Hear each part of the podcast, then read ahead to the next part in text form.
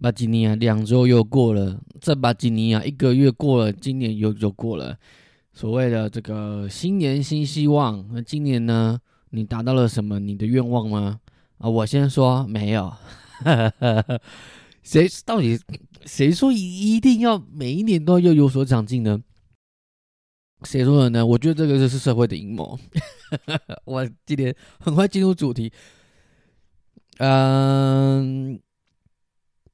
其实我蛮羡慕，就是说，就是一一刚开始我在进入社会前呢，我我就一直有一个呃无法想象的一个一点，就到我到现在，我可能稍微有一些领会，说哦，原来这件事是真的有可能。就是说，呃，我当初在进社会前呢，我对于一个人所谓的这种职人精神、匠人精神，我是觉得非常的厉害。就一个人可以做。一份工作做一辈子做到老，然后他就是没有做过其他的工作啊，就做做这份工作啊。例如说，嗯，我想看开计程车，很多人都说，很多人都一定会遇过那种开一辈子计程车的，但不一辈子啊，就是他出社会之后啦，不是从小，有可能那种从小的啊卖面啊，然后什么什么第什么什么传传传承的第二代。很可能就是说啊，他在外面玩女人玩累了，就回家接家业。但但那是说这种传产二代的一代，一定都是那种从小就开始做这份工作，一直做到老。所以我觉得现在的社会，嗯，这么多工作的选择，然后就是有有人可以就是很喜欢这种做这种公务人员的工作，或是说做某一种工中工作，然后就可以从出社会二十几岁，然后一直做做做做做到退休。甘之如饴，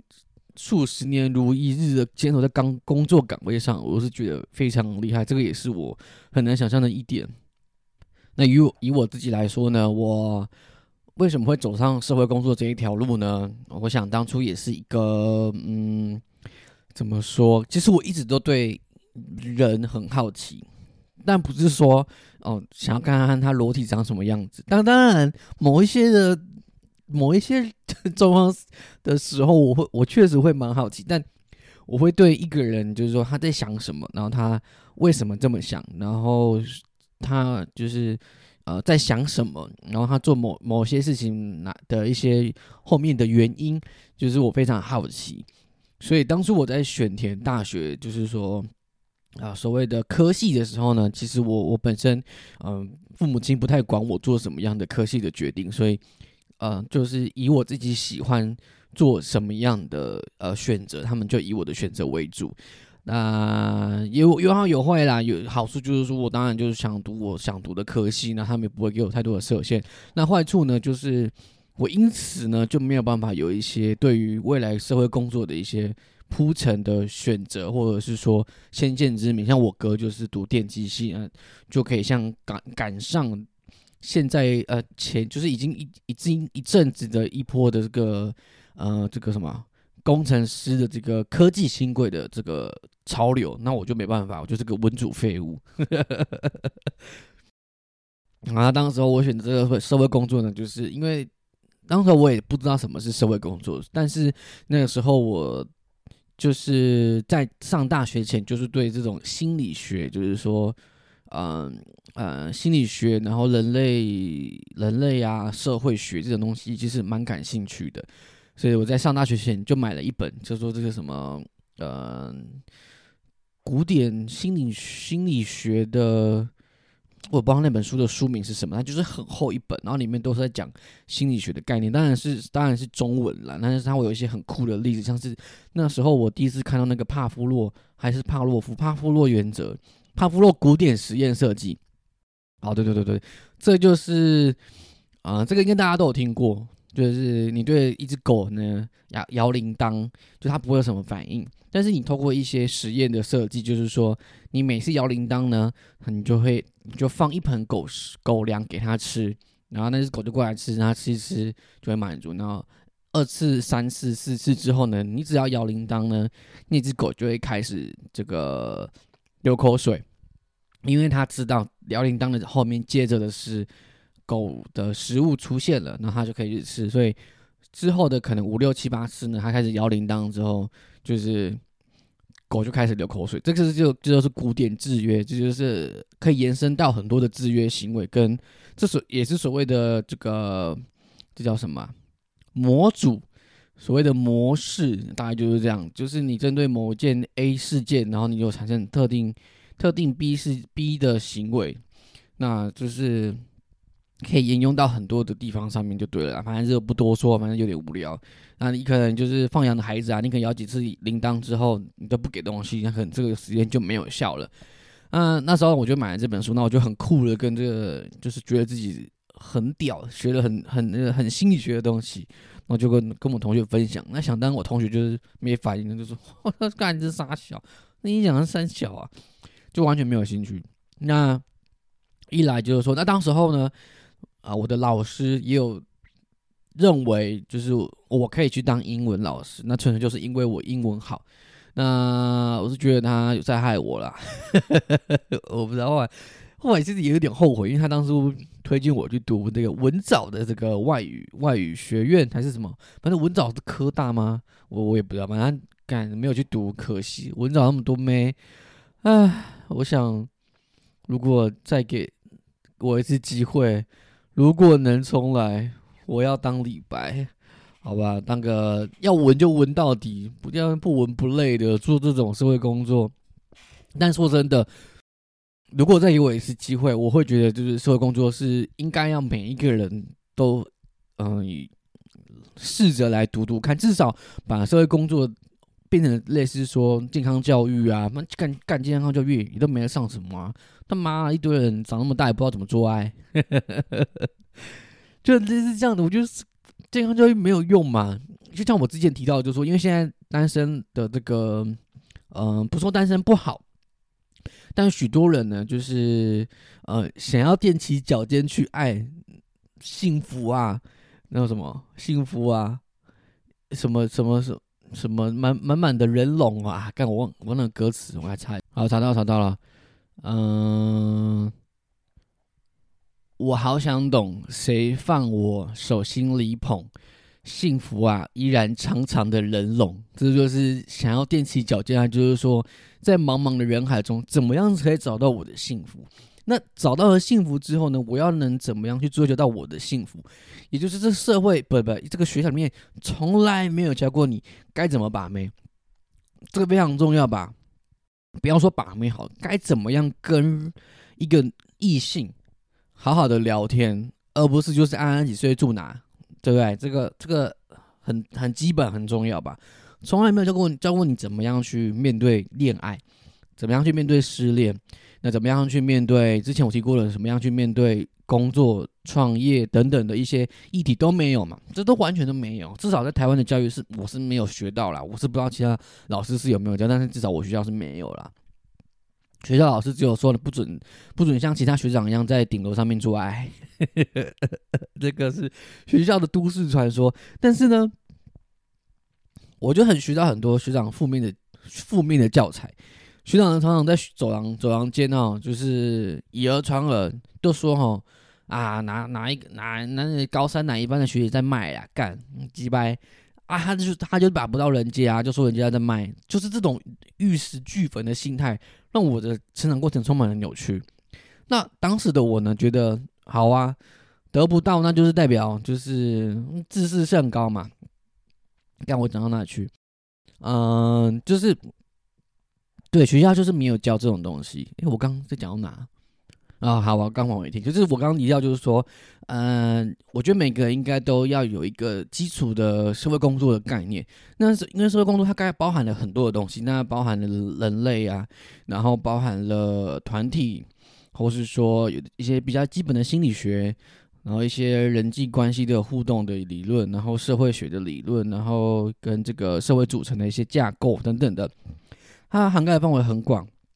所以呢，其实，在里面都可以找到一个自己可以有共鸣的地方。那其实我觉得，以我之前在精神科工作的时候，其实不乏有很多，嗯，来医院实习的这些学校的实习生呢，他们都带有着自己的一些，呃，人生的议题。人所谓的人生议题白话文，就是说他们自己生活中出了一些问题啦，类似说比较常见，可能是他自己本身也有精神疾病，或者说他的家人也有精神疾病，或者说他本身有受过一些呃家庭暴力啦、呃性骚扰啦、性侵啦，反正就是一些很 fuck up 的事情就对了，就是。我这样讲可能不太政治正确，但但是但是他们不是一个非常健康的一个人，但我也没有说我自己多健康，但是在他们那些，在我的呃，就以社会主流判断来讲，这些小朋友们呢，都有一些故事，都有一些故事，但那时候我就是有在犹豫，就是说，嗯，那有有这样的故事的人呢，当然你会被这样的科系所所所吸引，你会你会想要去。你会想要去借由，嗯，那那这样是不是我也我也有一些创伤？我不知道。但这有有这样的问题的人呢，就是会觉得哦，如果透过学习学习这门专业，那是不是我就可以哦，再再去治再去拯救别人也好，或是说治疗自己也好，或是说去去去学到一些对自己有用的帮的的一些知识也好。但不论他们的出发点是怎么样，但是因为社会工作是一个需要以你个人的生命经验去跟他人的生命做互动的一个一个专业工作，所以当你有太多的呃嗯故事的时候，你很容易就会太感情用事。那感情用事不是不好，只是说很危险，也会让你觉得很累。那具体怎么样累呢？类似就是说，你呃，或许我我是一个啊妈个从小被阿公打打大的一个人，那我可能觉得干阿公真的妈很鸡巴，妈鸡巴嘛，我打个屁呀！那我长大了之后，你就狭怨，我就觉得干我一定要多了解这个老人到底在想什么，或是说他妈你打打他小，你就是你会想要了解家暴的这个人的心态是什么。所以你走，你你你来到了社会工作，假设是这样子的哈，那你来到了社会工作这个科系之后呢，你你当然就会有，就是就是会去学，那你就开始懂，就是说哦，嗯，你可能他的啊会进行，他会有家暴这样的行为，是因为啊 A B C D E，那他的呃这些东西你学到了之后，你你将来出社会工作的时候。如果你在是在你的工作的的的过程中呢，你遇到同样跟你生生长背景一样的人，他但但是然后他也是被他阿公妈打爆，就是从小打到大，可能打到一半而已。那这个时候你就会很容易就是把你自己带到那个角色里面，你就你就看到这个这个人，你就觉得哇。看他啊，就是我小时候啊，那你是不是就会非常合理的，就是非常正常，就想要去多帮他一点点？你可能同样的，你有三个三个家庭在服务，但是这个这个 A 家庭里面，他的背景跟你非常非常像，他的经历跟你非常的像，简直是同一个人，他简直就是二十年前的你。那你会不会想要多放一些心思在他身上？你会不会？下班的时候也在想我要怎么帮他。你在放假的时候，你会不会觉得是说你不应该放假，我应该要怎么样怎么样怎么样怎么样？所以这样就会造成你，你你会有投射，这个这个过程叫做投射。诶，是投射吗？对，你就会把你自己的那个童年经验投射在他身上，你就会认为，嗯，你是他的拯救者，你要多做一些，就是这个这是很容易出现的状况。这个也是啊，在这工作中很。蛮难的一点，因为你有些人会这样的，会有这种投射行为，是他无意识的，他不会去反思说怎么样怎么样，呃，就是说我是不是不应该放这么多心思在他身上，就是比例上来讲不应该放这么多。如果我如果我的工作时间只有。八小时，那我是不是应该要？如果我有三个个案，我是不是哦，类似说二点五啊，二点五三，或者说怎么样比较平均一点，而不是你把所有精力都放在那一个跟你很有同样经验的人身上，这是一个嘛，就是他过度的投射嘛，就是就是这样，这个是很危险的一点。那说到底，就是我觉得这这这几年下来的工作经验呢，我我。我没有后悔说我当当社工，但是我只有后悔说我当太久了，因为其实虽然说，嗯，社会工作是一个很变化的一个工作，就是它不会有很些很很有制式的呃原则，很有当然原则有，但不它不会有很制式的状况，就因为每个人都非常特殊，所以每个家庭也都有每个家庭的问题。那不论你做了多久，你依然还是会遇到一个你可能从来没有遇过，或者说非常棘手的状况。这个这个工作不会因为不会因为你不会因为你可能做了二十年，就是你遇到的问题解决的难度就会降低。就是因为每个人的中问题都不一样嘛，他可能常打手枪，那。然后他可能就是说，呃，很爱到处外到到到处在外面乱搞，但是每个人背后的动机跟原因都不一样。虽然说产生的结果是都一样的，但是你要去了解他的动机，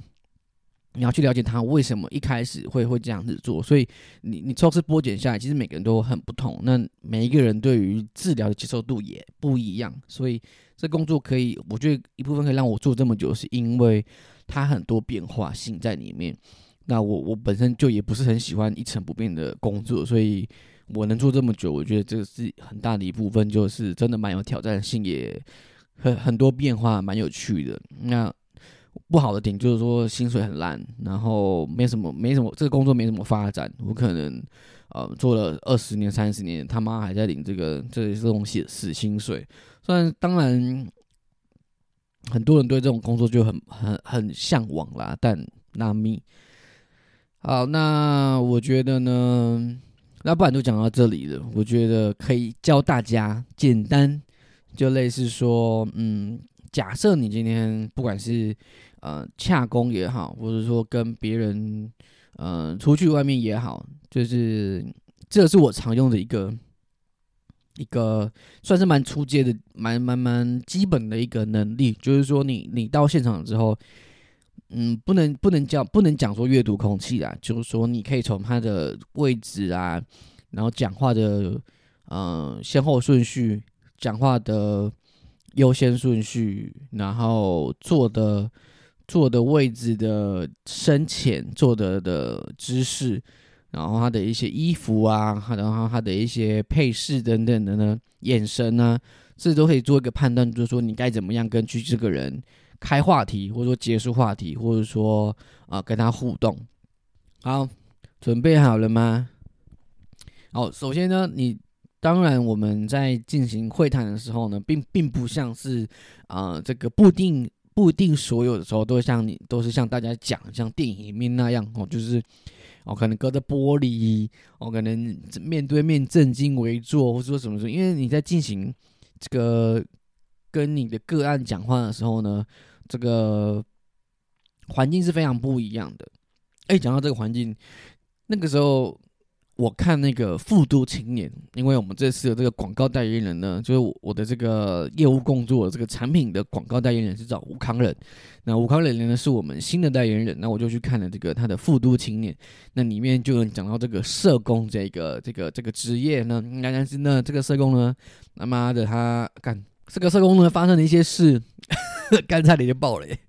跟我差差点差点全家火葬场，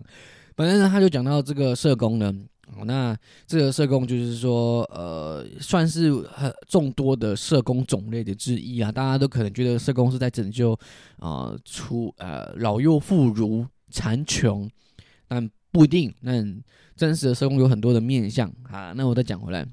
那你进到这个场合里面呢，就是说，或者说你在这个环境的时候，你就会判断，就是说，通常呢，这个也不用叫，就是说，同一个人对你对你讲话的语气跟语调，你就可以判断他有没有对你想要呃展开更多的对话嘛。如果他表就是语语句很冷淡，或是说很寡言，对，很寡言子，就是哦，嗯，对啊，怎么了吗？类似说这种，或者说哦没有啊，就就怎么样怎么样这样，就很冷淡嘛。那你可以判断，就说他对对于现在这样的嗯场合，或者说或多或者说对这样的对话并并不感兴趣嘛。那这个时候呢，我切记就不要再用这种所谓的开放式的问问答，所谓的开放式跟封闭式的问答，你就开放，你就可以把它想象成是说很开。很开的意思就是说，它有很多种可能，就是类似类似说中午的时候，呃呃，类似不要说中午好了，我们今天来讲，我们可能第一次见面好了，啊，你可能这个场合不管是怎么样了，那封闭式的问题呢，类似就变得有点像是是非题这样子，你就把封闭式的问题把把它想成是非题，对错 A 跟就是它就是非 A 即 B 这样子啊，就是说你吃饭了吗？那他就可能可以答吃。或没吃，那或是说，嗯，你今天来这边是骑摩托车吗？哦，就是是或不是。那如果你说你今天怎么来，它就是个开放式问题嘛？他可能就是说我他妈我用爬的，我用走的，我用跳的，我开车，我搭公车，我搭高铁，这就是开放式问题。封闭式问题就是是或否，或者说让他回答的就很很有限。因为如果你在这个初期的这个阶段呢，啊，这叫建立关系，嗯，这非常学术，叫做建立关系。你在初期建立关系的时候呢，你通常不太可能用很多的开放式的问句，除非是彼此都很有非常投入在这个话题里面，不然其实通常我都会用开放式的问句来简单破个冰嘛。我说啊，你骑摩托车来吗？哦，那你吃了吃了吗？他说：“你你有跟你有跟家里面的人说你要你要来吗？或者什么什么，反正就是一些很封闭式的问题。因为你在很不熟的时候，你用开放式的问题，其实你只会让对方觉得很有压力，好像好像你你就硬要跟他聊。但其实有时候我们就循序渐进就好了。那再来就就是语气语调嘛。那你从他的坐姿啊，你可以看得出来，他是坐坐的椅子的前缘呢，还是他坐的很深？如果坐的椅子前缘，代表他比较紧张。”那坐椅子的坐的椅子坐的很深，就代表说他比较放松，或是说他觉得很不想面对，都有可能，都有可能。你要看他的肢体的状态，这个我觉得不用特别教，就是只要是常常有在去跟人有看过人类的，都大概都知道我在讲的是什么。那还有就是说，如果他就是坐的坐的椅子坐的很前远，就是说类似这种三分之一板凳那样。通常他对这个这个话题是很有兴趣的，或者是说他非常想要讲，或者说他很紧张，都有可能。类似说我们去面试的时候嘛，你想嘛，你他妈你去面试，你不可能坐到底吧？就像在家里面看电视那样，不可能。你一定是坐在椅子的很前面。那你可以去想，就是说，哦，那看来他很紧张，要么就是说他真的很想要讲话，或者说他其实很不安，都有可能。所以以这样的判断，你就会知道他的心理状况大概是怎么样。那。你你你，这个也是个判断的标准嘛？你你随着你的这个谈话的过程的推进，如果他有开始比较松懈了，开始可以慢慢做的比较深了，或者说你可以，呃，你可以特别的要求他说说哦，没关系啊，你可以放松一点，往后做什么的。我觉得做有既有坐姿的调整，其实你也可以去调整整个对话这个氛围啦，这个也是一个一个技巧。然后再来，我就讲一个非常重要的一个，今天你什么都可以不学，但我教你的这一招，你必须学起来，不论是男生女生都受用。好了，我要讲啊，这句话非常这个非常有用，就是说，呃，你要怎么样一招证明你有在真，你有在真的听他讲话，而不是在敷衍他。我跟你讲，听好了，就是重复他说的那一句话。然后问说：“是是这个意思吗？” 应该是这样讲，重复他的那一句话，然后提出你的解释，然后问他：“哦，你是这个意思吗？”我跟你讲，大加分，大加分，真的大加分。呃，这样有用的意思，这样子的，这个这个这个我很常用啊。那讲这个之前呢？例如，例如说，我我我建议，就是说，如果假设你跟这个人很不熟，然后你要开始跟他聊天的时候呢，我觉得你可以做直角的方向，就是说，你的你看前面不会看到他，他他在你的左左边或右边，就你你如果视线往前，跟他的视线是往前看的话，你们两个会交成一个直角，所以有这个这这个座位叫什么？有就是你们两个是不不会是坐对面。坐旁边也很怪，但是坐做一个直角状，我觉得是最怎么说最不尴尬的，这也是有科学根据的，但是他妈是什么科学我有点忘。但这个是我们蛮常用的一个技巧，就是不坐对面，因为坐对面就是让人觉得要很很专心。所以当我不想要跟这个人讲话的时候呢，我通常不会坐他的对面，因为我就很尴尬，因为你抬起来抬起来就要看到他，而我这个人呢又不是很喜欢一直盯着人家看的人，就是我是那种呃讲话不看人家眼睛。就偶尔看一下，然后又看别的地方，看一下又看别的地方，这样算害羞吗？那其实就不习惯啦。就是我觉得，所以我觉得讲话可以一直盯着别人看的人，真蛮厉害的。当然，男生我可以，但女生，我记得好像不太比较不太会，还是男生我也不太会，我也忘了。好，讲到刚刚那一个重复他的那一句话，他神奇的功用呢，就是说它可以应用在非常多的这个。啊，场合里面啊，所有的呃非常多的对话里面，我举个平常的好了。它最初阶的功能就是说，让我知道我听见你讲这句话了，然后呢，我把它解读了，然后我询问你，我这样的解读对吗？它这个神奇的地方就在于说，你你你假设假设我我我跟你讲的一一件事情好了，那就是说。你你等一下，就是他妈那个五点的时候下去给我倒垃圾，这个例子不知道这样对不对？然后他就他就，然后那个人呢，他就会如果他就说哦，那你是不是觉得嗯啊好啊，狗是不是这么乖？那如果你回答他，你回答他说你刚刚是跟我说五点的时候下去倒垃圾，是因为你没有空是吗？是这个意思吗？那你是不是就会开始有哎产生一些良性的对话了？对不对？如果他开始解释的时候，有他的想法丢出来的时候，你就开始觉得，哎，哎，是吗？我是真的没空吗？还是说我只是想把它当把它当狗而已？呀啊，这样子这个化学的效应是就不就是不是就出来了？而且还有一点就是说，你这个重复这一句话哦，这个是第一个比较很初级的功能嘛，你就可以让对方呢知道你收到这个消息了。那我觉得，只如果你只是单纯重复他讲的那句话呢，看起来蛮像白痴的。就是说，哎，你待会去倒垃圾，然后他就说，你是跟我说我待会去倒垃圾吗？那这样是不是你就听起来就觉得干妈你妈低能儿是不是？我刚不就说了吗？你一定要讲完了之后呢，这招尤其是在吵架的时候，或者是说你听不懂对方意思的时候呢，特别有用。因为我觉得很多时候呢。会跟另外一个人吵架，通常都是因为你们各自的心里面的解释不一样。那沟通最怕就是解释不一样，各说各的。所以你在用这个技能啊，用不对，用这个技巧的时候呢，就是说记得要加上你自己的解释，尤其是吵架的时候。那我说我或或者说，如果我讲一些其他的，更更另外一个功能，就是说它可以让这个嗯。他可以，如果我说讲同样的、同样一句话的方式，是说话的人在讲的是同样的一句话的时候呢，他那个效果就会更更加强。也就是说，这个应该很常听到吧？就是说我待会一定要去读书，然后你就跟他说：“我没听到你再说一次。”他就会说：“我待会一定要去读书。”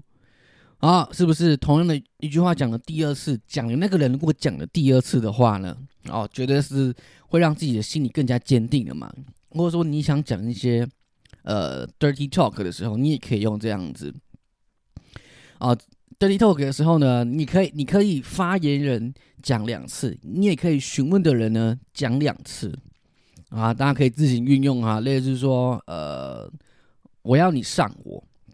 那如果你就说好啊，干我干死你，那是不是就觉得少一点情趣？你就可以说，我是听到说你你要我上你是吗？是你真的很喜欢我是吗？那你看吧，是不是哦？那个情趣就出来，那个人就会觉得啊，我是不是啊啊，对不对？哦，那种，或者是他很娇羞，他就说，对我我我我哦，不要啦，不要说，不要再说第二次啦，对吧？哦哦哦，那个那个那个哦，氛围就出来了，或者是说。呃，或者说你这这个是刚刚这是提问的人说呃重复发言的发言人的那一句话嘛，哈，所以你又提了一次，那你就让整个这个气氛就堆叠起来。那如果我说你要让那就是讲话的那个人再讲第二次，同样也会加深那个效果。他就是说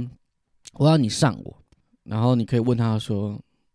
你可以再说一次吗？然后他就说我要你上我啊，是不是？哇，那个人绝对就是疯了，绝对是疯了，疯了，好吧，绝对是疯了，绝对是要你马上就上他，就是重复同样的一句话呢。他除了有让人家觉得你听见的之外，然后你提出你的解释，让他真的觉得你有在重视这个对话之外呢，他还有一个增强的效果。哦，就是如果讲话的那个人又在讲是同样的那一句话呢，他就会在增强他那讲话那句话的目的跟原因。好了，今天免费课程就到这里了。哈，想要更进阶的呢，还有那呃。这不是免费可以听的，麻烦请啊，有机会的话呢，哦，订阅，虽然说我还没有开订阅，可以抖内给我。好的，好的，啊，莫莫名的也是半个小时，好，那今天的更新就到这边啦，谢谢了啊，啵啵。